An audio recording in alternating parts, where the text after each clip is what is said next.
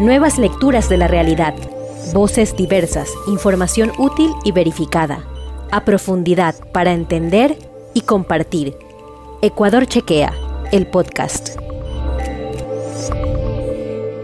Hola, ¿qué tal amigos? Bienvenidos a esta nueva emisión del programa Contra la COVID-19 de Ecuador Chequea. Mi nombre es Dagmar Flores. En este programa analizaremos todos los temas relacionados a la pandemia del coronavirus. Contaremos con la participación de expertos en medicina y salud pública para disipar los mitos o contenidos engañosos que circulan alrededor de la pandemia. Este espacio también será un espacio informativo sobre los hechos que ocurren alrededor de la pandemia. Estaremos con ustedes cada miércoles desde las 7 y media de la noche hasta las 8. Gracias por acompañarnos en esta transmisión. En este programa analizaremos el efecto de la nueva variante Omicron en el mundo y en el país. Nuestros invitados de hoy son el doctor Claudio Maldonado, ingeniero en procesos biotecnológicos de la Universidad de San Francisco, máster en medicina genómica y genomics funcional de Oxford y actualmente es asesor genético de SimLab y consultor particular de proyectos genéticos. ¿Cómo está, doctor Claudio? Muy buena noche. Muy buenas noches, Dagmar. Muy feliz de poder informar a la audiencia eh, lo que se necesita saber sobre esta variante. Gracias a usted. Y también nos acompaña el doctor Víctor Álvarez, miembro fundador del Comité de Bioética en Investigación del Hospital de Especialidades de Eugenio Espejo. En el pasado fue vicepresidente de la Federación Médica Ecuatoriana y actualmente es presidente del Colegio de Médicos de Pichín. Doctor Víctor, ¿cómo está? Muy buena noche. Dagmar, buenas noches. Un saludo a todos los, eh, eh, todas las personas que nos están mirando y un saludo en especial doctor Maldonado, al ingeniero Maldonado, por acompañarnos en este, en este diálogo que va a ser muy importante. Muchas gracias a los, a los dos, les agradecemos mucho por estar aquí. Eh, no se olviden, y antes de empezar la transmisión, de que pueden seguirnos a través de todas nuestras redes sociales y dejar sus preguntas en los comentarios. La Organización Mundial de la Salud fue, notificada la variante B1 559 eh, desde, Sudáfrica el 24 de noviembre del 2021. La organización señala que la primera infección confirmada se recolectó en una muestra del 29 de noviembre, del 9 de noviembre, perdón. A esta variante se la denominó Omicron y ha generado preocupación en diferentes especialistas y médicos. Se han confirmado ya casos en 16 países de todo el mundo, ha llegado ya a Sudamérica ha sido catalogada por la OMS como de preocupación. Evidencia preliminar sugiere que el Omicron podría tener entre 26 y 32 mutaciones. Em, bueno, entonces con esta información quisiera preguntarle primero al doctor Claudio cómo funciona la variante Omicron. Bueno, eh, la variante Omicron tenemos que entender primero desde un punto de vista genético qué es una variante. Eh, una variante genética es cualquier cambio original de secuencia del ARN, ¿verdad? Eh, a partir de su origen, ¿no? Eh, nosotros podemos hablar de, variantes genéticas eh, que proporcionan algunas accesibilidades al virus. tenemos que entender que también estas variantes genéticas no solo existen en virus, sino también en microorganismos como bacterias, asimismo en humanos, solo que son más controladas en humanos. Entonces, una variante, ¿verdad? que ha categorizado la OMS que se debe de, denominar como variante a nivel eh, como es de la pandemia, es una variante que da accesibilidad a varias cosas. Dentro de eso, la transmisibilidad del virus y eh, también, por ejemplo, eh, los efectos clínicos también del virus. En este caso, Dagmar, nosotros estamos hablando de que esta variante ahora se notificó que existen 50 eh, mutaciones que son las que se tiene, que tiene esta variante, ¿no? Eso es importante saberlo y por eso es que se denomina como una variante de preocupación. Perfecto, doctor. Muchas gracias por la información. Em, y bueno, ya nos habló un poco el, el, doctor Claudio qué significa que una variante sea catalogada como de preocupación, pero quisiéramos preguntarlos ha llegado ya a 16 países eh, y ha generado un mayor impacto. ¿Usted diría, doctor Víctor, que ha generado un mayor impacto que la Delta? Eh, mire, en siete días tenemos 16 países de los que están reportados, ¿no? de los que se han confirmado con estudios económicos. Esta variante es mucho más, eh, por el momento, digamos, transmisible que la variante Delta. Algunos de nuestros investigadores a nivel mundial han dicho que la, incluso la transmisibilidad puede ser 500 veces superior al del virus original ocasiona que la Organización Mundial de la Salud la, la, la, denomine como de preocupación. Pero ¿qué significa de preocupación? Esto quiere decir que esta variante puede causar problemas, no solamente eh, por la transmisibilidad, sino también puede causar problemas en, el, um, en la respuesta por parte de los sistemas sanitarios de los países y pueda tener una eh, tendencia a un colapso sanitario, sobre todo en aquellos eh, estados donde el porcentaje de vacunación es inferior al 40%. Entonces, eso es lo que eh, significa que una variante sea de preocupación, es decir, es una variante peligrosa por su alto índice de transmisibilidad y quién sabe también por su eh, nocividad y su eh, virulencia dentro del organismo del cuerpo del ser humano. Ok, doctor, entiendo. Y ya un poco con esta información, doctor Claudio, quisiera preguntarle cuáles son las diferencias, porque hay varias variantes que han surgido eh, con el coronavirus, con la COVID-19, y quisiera preguntarle cuáles son las diferencias entre, entre todas estas variantes que existen y especialmente con la Delta, que es una de las variantes como más eh, amenazantes que han surgido en, en el mundo. Eh, claro, con mucho gusto, Dagmar. Si me permites, yo justo estaba preparado para esto si pueden compartir la imagen que estoy compartiendo en este momento. Exacto.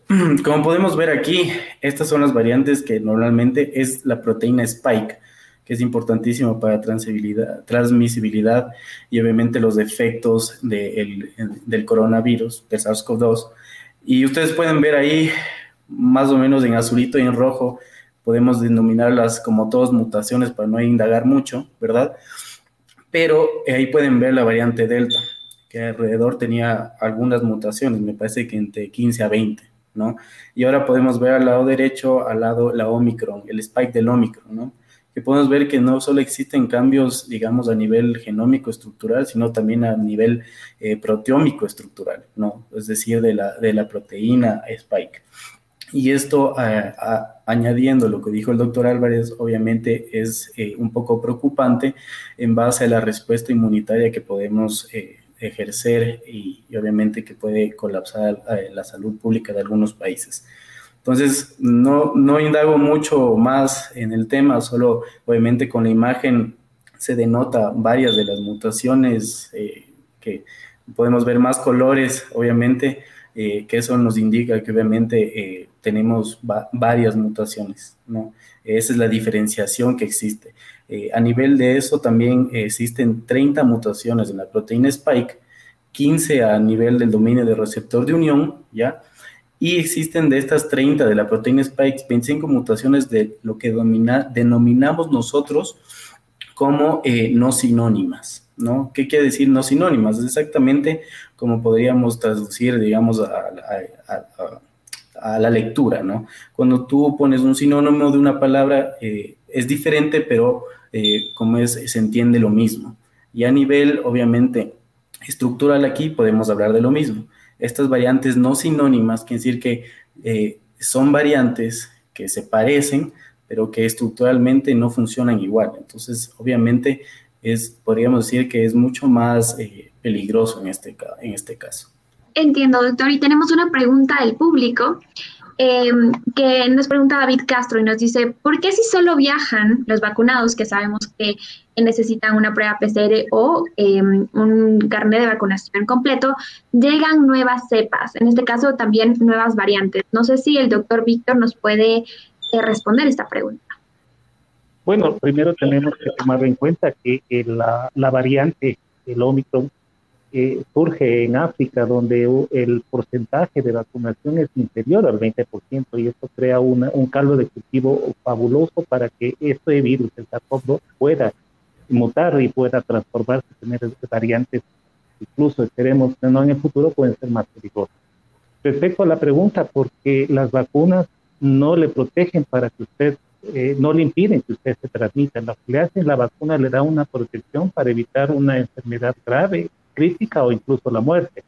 Entonces, si usted visitó esa zona donde existe eh, la, la, variante y no acató las medidas de bioseguridad, incluso con esta variante de tan rápida transmisibilidad, un momento en el cual usted se despidió, se quitó la mascarilla o tuvo un contacto con una persona que tiene, tenía el virus, obviamente usted se va a contaminar. ¿Por qué tampoco es, es específico el PCR? Porque el PCR lo pide 72 horas antes y usted puede verse contaminado 24 o 48 horas y recién tener la sintomatología o el periodo de incubación en su país. Entonces, esa es la situación. No le culpen a las vacunas, tenemos que mantener las medidas de bioseguridad como la principal eh, medio de barrera para evitar que el virus ingrese a nuestro cuerpo. Algo que te va a decir el doctor es que no le culpemos a las vacunas y sobre las vacunas ha surgido muchísima, muchísima desinformación y también información. Entonces yo quisiera preguntarle al doctor Claudio si usted nos puede explicar un poco las vacunas em, son eh, o son eficientes para esta nueva variante, cómo se está trabajando en las investigaciones también en esto, em, si pueden ser o no eficientes en esta nueva variante.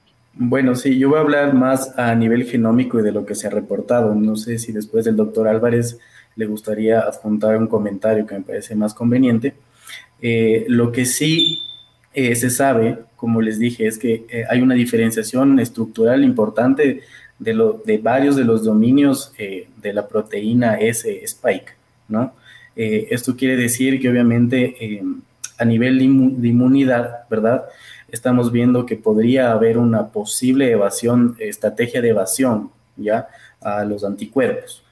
Eso, digamos, a nivel estructural.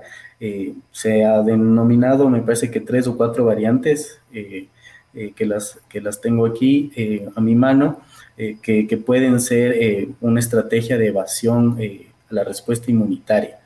de ahí, no sé, el doctor, por favor, si puede complementar esto también. Si me permite, Rafa, sí, todavía no hay una evidencia científica en la cual se pueda corroborar o se pueda confirmar o negar que esta variante pueda tener una, una, una evasión grande al sistema inmunitario. Hasta que no tengamos esa evidencia científica, lo que tenemos que hacer es vacunar. Y si existe esa evasión, obviamente la diferencia entre una persona vacunada y no vacunada va a ser que la vacunada va a tener una, una, eh, una seguridad, una defensa, una protección, no al 100%, pero una protección en sí que le va a, dar una eh, esperanza de, de, tener una enfermedad o una infección no tan grave ni llegar a cuidados intensivos y mucho menos morir.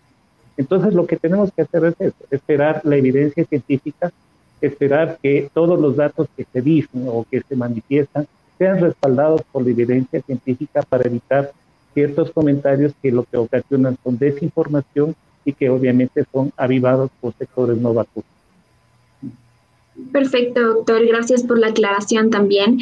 Eh, doctor Claudio, quisiera preguntarle yo a usted un poco. Eh, Sí, se ha hablado muchísimo de este tema de la inmunidad de rebaño. Quisiera que nos comente un poco, ya aquí en Ecuador empezamos con este tema de la dosis de refuerzo, em, pero siguen apareciendo, en este caso, parece una nueva variante ya de preocupación. Y quisiera preguntarle, eh, ¿usted cómo ve este tema de la inmunidad de rebaño en Ecuador? Bueno, la inmunidad de rebaño es un poco más eh, direccionado a, como es a lo que es eh, salud pública. Entonces, me parece que el doctor también eh, podría añadir a lo que va a comentar. Eh, una cosa que no comenté anteriormente en la, en la, pregunta anterior es que sí, que en efecto no existe evidencia de que las vacunas sirvan o no sirvan. ¿no? Eso hay que esperar, obviamente, a que se, hace que se pronuncien las organizaciones mundiales de la salud y etcétera, etcétera. ¿no? Em, entonces, no sé si con esto puede el doctor, obviamente, comentar esto sobre salud pública, que no es mi área. Sí, igual yo también, la, su área es muy árida y desconocida para mi persona. Eh, bueno, el, el, hecho de hablar, al inicio se hablaba de una inmunidad de rebaño cuando teníamos un virus original en la que se decía que aproximadamente si tenemos el 75% de personas infectadas, el virus iba a tener una tendencia a disminuir su agresividad iba a ir a, a, ir eh, disminuyendo su presencia, su transmisibilidad y se, podía comportar como un virus comunitario, digamos, eh, endémico y como el H1N1 como un virus estacional. Lastimosamente, el, el SARS-CoV-2 ha tenido muchas variantes y esto hace que los estudios, la evidencia científica ya no hable acerca de la seguridad de una inmunidad de rebaño. Además, otra cosa, Dagmar, nosotros o los países, ningún país es una isla en el mundo. Para esperar una inmunidad de rebaño debemos tener un alto porcentaje de vacunación a nivel mundial y eso por el momento está largo. Entonces, el hecho de, hablar de la inmunidad de rebaño creo que crea en este momento más confusión, crea mayor eh, apertura para el relajamiento de la población y ocasiona un efecto colateral de un ah, riesgo del aumento de la transmisibilidad. Tenemos que mantener las medidas de bioseguridad, como le dije, y lo voy a repetir todo el, el programa, porque son el único mecanismo por el cual está comprobado con evidencia científica que hace una barrera y que impide el paso del virus. Y ahí el doctor Claudio Maldonado creo que va a tener más experiencia en este sentido para hablarnos las características eh, del virus, el, tamaño, todas estas situaciones, que, como le digo, el campo es un poco árido para mí en este. Claro que sí. De hecho, doctor Claudio, mi segunda pregunta era un poco cómo funciona o cómo se comporta la Omicron en nuestro cuerpo. Eh, y también si existe o si no sé, no sé si usted nos puede también comentar un poco la sintomatología. ¿Hay una diferencia en la sintomatología con esta variante que con otras variantes sigue siendo lo mismo? ¿Les podría explicar un poco? Sí, o sea, básicamente eh, a nivel, digamos, estructural eh, no cambia, ¿no? Lo que generan las variantes, tenemos que entender una cosa del virus, ¿no? Eh, hay una microbióloga muy famosa en doctorado que se llama Lynn Margulis, que me, parece una de las teorías más espectaculares que podemos analizar de los virus, de los microorganismos en sí, que ella habla acerca de que nosotros somos un efecto colateral de los virus eh, a nivel evolutivo. Entonces, a nivel evolutivo, ¿qué quiere el virus? Quiere lo mismo que los seres humanos, sobrevivir, ¿verdad? Sobrevivir, generar eh, descendencia y obviamente sobrevivir al paso del tiempo. Entonces, básicamente estas mutaciones, estas variantes genéticas que se generan a partir eh, del genoma del virus, ¿no?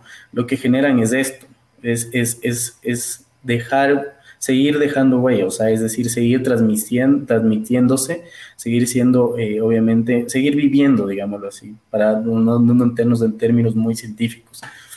Entonces, obviamente, se comporta igual, eh, como les digo, de, de, de cualquier em, eh, de cualquier otra variante, ¿no?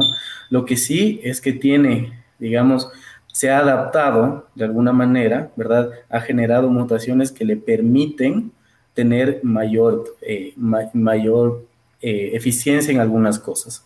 en integrarse al receptor, ¿verdad? Me parece que esta nueva variante tiene em, tres mutaciones, no, perdón, 15 mutaciones en el dominio de receptor, ¿no? Que obviamente van a generar que, que, se, que se, encuentre más rápido con, con, las, eh, con los receptores de membrana pulmonares, ¿ya? En esa parte, ¿no? Eh, entonces, como les digo, se, se comporta igual a nivel de infección, se comporta igual. Tengo entendido que hay algunas variaciones en sintomatología que no sé si el doctor eh, quisiera aclararlas en esta pregunta. Eh, gracias. Eh, nuevamente, todavía la evidencia científica no, no soporta una decisión en, el que se manifieste que la sintomatología puede ser leve, moderada, grave, crítica. Lo que se tiene es reportes de que algunos investigadores o especialistas de Sudáfrica en la que manifiestan que la mayor parte de los pacientes que habían sido atendidos y que dieron positivos al genoma para el Omicron presentaban una sintomatología un poco vaga, eh, leve, con eh, proceso inflamatorio, ardor nasal, ardor eh, de la garganta, un poco de fiebre, que no se presentaba el típico, la típica pérdida del olfato, pérdida del gusto. Entonces todavía no tenemos una, una evidencia, como le dije, son siete días en los cuales el, el conocimiento es, es pequeño y las y el desconocimiento es inmenso. Necesitamos tener una, una evidencia para nosotros poder decir con veracidad. Hasta que no existe esa veracidad, nosotros tenemos que mantener, como lo hacemos los profesionales, los médicos, eh, siempre pensando en el grado extremo, como prevención y no pensando en que el virus no tiene ningún síntoma, que no va a pasar nada. Siempre tenemos que pensar como prevención que el virus puede ocasionar un problema en el sistema sanitario y para eso necesitamos tener medidas de prevención para que esto no sea eh, no llegue a un eh, momento en el que ya tengamos que hacer medidas de reacción como aumento de los de las camas hospitalarias, aumento de, los, de las camas en UCI, posibles confinamientos eh, selectivos o incluso totales. Eso ya son las medidas reactivas y esperemos no llegar también con un cambio en la política de una, de una política de salud de prevención y promoción, porque es necesario educar a la población. Doctor, y bueno, tenemos una pregunta también del público. Eh, y David Castro nos vuelve a preguntar. Dice, ¿hay datos de países donde se pueden comparar tasas de mortalidad y tasas de letalidad? Eh, doctor Víctor, ayúdenos con esta pregunta. Mm, no, es una pregunta muy ambigua comparar tasas de mortalidad y tasas de letalidad. Lo que necesitamos en este momento es más que la comparación de tasas de mortalidad y letalidad de, un, de una variante que recién tiene siete días, hacer un estudio adecuado de cómo es la transmisibilidad, de cuál es el, tiempo del periodo de incubación, cómo eh, va a afectar, a qué órganos del cuerpo va a tener mayor afectación y de acuerdo a eso empezar a tener medidas de eh, control y medidas de prevención como le digo, con siete días al momento no podemos comparar tasas de mortalidad y tasas de letalidad de una variante que todavía está en estudio y que en algunos países incluso están en Muchas gracias, doctor. Muchas gracias. Em, y yo quisiera preguntarle también al, doctor Claudio un poco. Em, han surgido varias variantes. ¿Las variantes seguirán existiendo y se convertirán en más letales cada vez? Eh, bueno, a ver, las variantes van a seguir existiendo, sí, en efecto, como conversaba el doctor Álvarez, eh, si no hay eh, a nivel mundial una buena vacunación, una buena prevención, información acerca de, obviamente, lo que puede generar la pandemia, estas variantes van a seguir saliendo de cualquier lado. O sea, acuérdense que hay unas en Brasil, había ahora que esta que sale de Sudáfrica, tengo entendido que hay unas variantes a nivel también asiático. Entonces las variantes van a seguir saliendo porque obviamente el virus se sigue, eh, el virus sigue infectando y se sigue reproduciendo.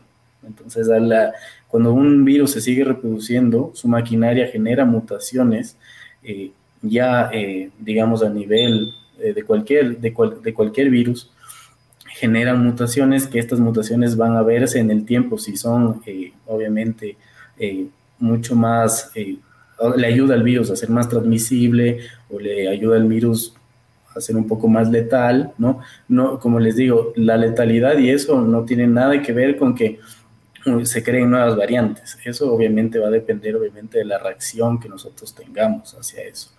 Pero eh, más que nada, eh, las variantes van a seguir existiendo, siempre y cuando no se pare la transmisibilidad del virus, porque el virus sigue reproduciendo a nivel genético, siguen generando eh, como es variantes genéticas que le, que le dan mayor adaptabilidad, ¿no? Entonces, eh, es, no, no, no, sabría decir si es peligroso, pero sí es de cuidado que nosotros tengamos un, un, nivel de, prevención a nivel mundial de salud pública que sea importante, porque las variantes van a seguir saliendo si obviamente no tenemos ah, una mayor tasa de vacunación y una menor tasa de transmisibilidad también del virus. Y justo sobre eso, sobre la salud pública, quisiera preguntarle, ah, se han tomado varias medidas aquí en Ecuador, otras como el cierre de fronteras eh, hacia los países de Sudáfrica. ¿Qué otras medidas piensa usted, doctor Víctor, que se deberían tomar desde el gobierno para evitar la propagación de esta variante o al menos que llegue esta variante? Bueno, eso de eh, prohibir a las personas que vengan desde Sudáfrica en este momento es como querer tapar eh, eh, con un dedo todos los orificios de un flautín. ¿Por qué? Porque eh, obviamente el, el, virus ya se, esa variante se está distribuyendo a nivel mundial y ya tenemos en Brasil, tenemos en Estados Unidos, tenemos en España, me parece que en Chile, tenemos en Canadá, en algunos países asiáticos, en Japón también me parece que lo existe, no estoy tan seguro. Entonces ya no podemos hacer eso de los cierres de fronteras. Y además tenemos que aprender de las experiencias. En la variante Delta cerramos los puertos, los aeropuertos, hicimos controles, hicimos procesos, procedimientos Pero la variante Delta no ingresó por ningún, no ingresó en avión, no ingresó en barco, ingresó en el cuerpo de un migrante o de una persona que atravesó un paso clandestino de la frontera sur del país. Porque esto tenemos los primeros casos, tuvimos en, en la ciudad de, de Loro. Entonces, eh, cerrar las fronteras no es, no es un sinónimo de garantía. Lo que sí necesitamos es hacer protocolos y procesos para que la población sepa cómo eh, mantener sus medidas de seguridad ante una eventualidad, eventual presencia de esta variante. No vamos a hacer la isla en el mundo. Nosotros no somos un satélite que se encuentra eh, fuera de la, de la, de la atmósfera terrestre. No somos la luna, somos parte de un proceso de globalización y la variante viaja, y la variante viaja por los aviones. Y usted puede tener un proceso de contaminación en cada uno de los aeropuertos, en las, escalas, en los transbordos, etcétera. Entonces, necesitamos más trabajar en concientizar y tener una corresponsabilidad en todos los ecuatorianos para asumir medidas de protección. Entiendo, doctor. Y una de las medidas que, que, han, que he estado revisando de algunos expertos dicen que es importante la, realizar muchas más pruebas COVID-19. Em, y quisiera preguntarle al, al, doctor Claudio un poco su percepción de este tema de hacer más pruebas de COVID-19, cómo funcionan. Hay personas, obviamente, que también dicen que es posible que la nueva variante eh, evada estas pruebas eh, que tenemos para detectar el virus. No sé si esto es posible, si no es posible, ¿nos puede contar un poco? Sí, a ver, hay varias cosas que comentar ahí. A ver, a nivel, eh, yo creo personalmente que a nivel de antígeno habría que hacer una reevaluación, digamos, de las pruebas de antígeno, eh, porque obviamente, como les dije, como hay una, una, un cambio de 50 mutaciones a nivel estructural de la proteína Spike, ¿no? Eh, sería importante ver eh, si obviamente siguen siendo efectivas, hacer estudios eh, me parece que es lo, primordial en la parte de antígeno. En lo que se ha reportado, digamos, en la PCR, la OMS, como ustedes saben, y el WHO pusieron las secuencias target, digamos, a dónde tiene que, que detectar, digamos, la PCR, ¿no? Y han evaluado estas, estas secuencias PCR target, ¿no? Eh, y se han dado cuenta que eh, la variante, se puede detectar la variante Omicron. Lo que sí es importante tener en cuenta es el periodo de ventana que existe en una prueba PCR, ese no va a cambiar. De ahí, otra cosa importante que, que sí, que sí es de valor es hacer un seguimiento epidemiológico de, de las secuencias genéticas y de las variantes, ¿no? Es decir, eh, tener aquí el reporte de, de, de por ejemplo, tengo entendido que se trabaja con el CDC de Atlanta, ¿no? En donde se envían algunas eh, muestras, ¿verdad?, de, nuevos casos, ¿no? Y eh, justamente ir detectando eso. O también adquirir de una manera a nivel nacional, que eh, desde, mi, desde mi experiencia es bastante fácil detectar a, nivel de, de, lesiones e inserciones, que son, digamos, pedazos muy grandes del ADN que han cambiado en esta variante. Entonces es mucho más fácil detectarla y saber qué es la variante Omicron. Entonces yo sí haría una iniciativa para detectar eh, a nivel de estas de lesiones de inserciones del Omicron, eh, digamos, eh, a nivel nacional, ¿no? que digamos es mucho más fácil que secuenciar y mucho más, mucho más barato hasta. Pero de lo que sí sabemos que las PCRs siguen siendo efectivas por las secuencias targets que ha diseñado la, la OMS y ha dado el WHO. Ok, doctor, gracias por la aclaración. Tenemos un comentario también en, nuestras redes sociales de Descolocado en China. Nos dice, la variante probablemente ya está en Ecuador. Lo que se debe hacer es aumentar campanas de ayuda a comunidades para entender por qué las, las mascarillas, la ventilación, la higiene de manos, etcétera, aún son importantes, además de la vacunación. Y creo que eso es lo que ha estado diciendo el doctor Víctor y bueno, también el doctor Claudio todo este tiempo en el programa de lo importante que son eh, las medidas de bioseguridad a tomar. Y bueno, ya como para terminar un poco em, este programa, quisiera preguntarle al doctor Víctor, em, ¿qué se debe tomar en cuenta con este riesgo de la variante frente a las fiestas de diciembre que llegan ahora en el país?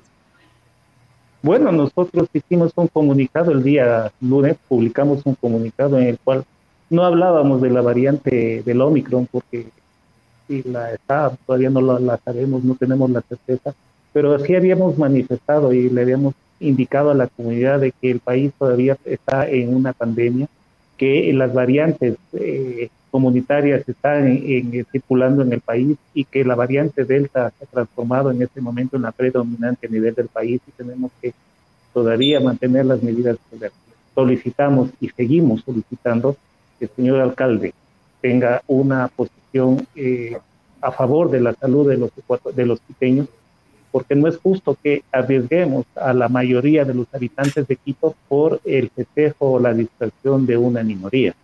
Aplaudimos que, se haya eh, suspendido el mega concierto que iba a haber en el, en el, en el, ah, Parque Bicentenario, pero todavía tenemos muchos problemas en estos pequeños eventos, en las famosas filas en las cuales se violentan las medidas de bioseguridad.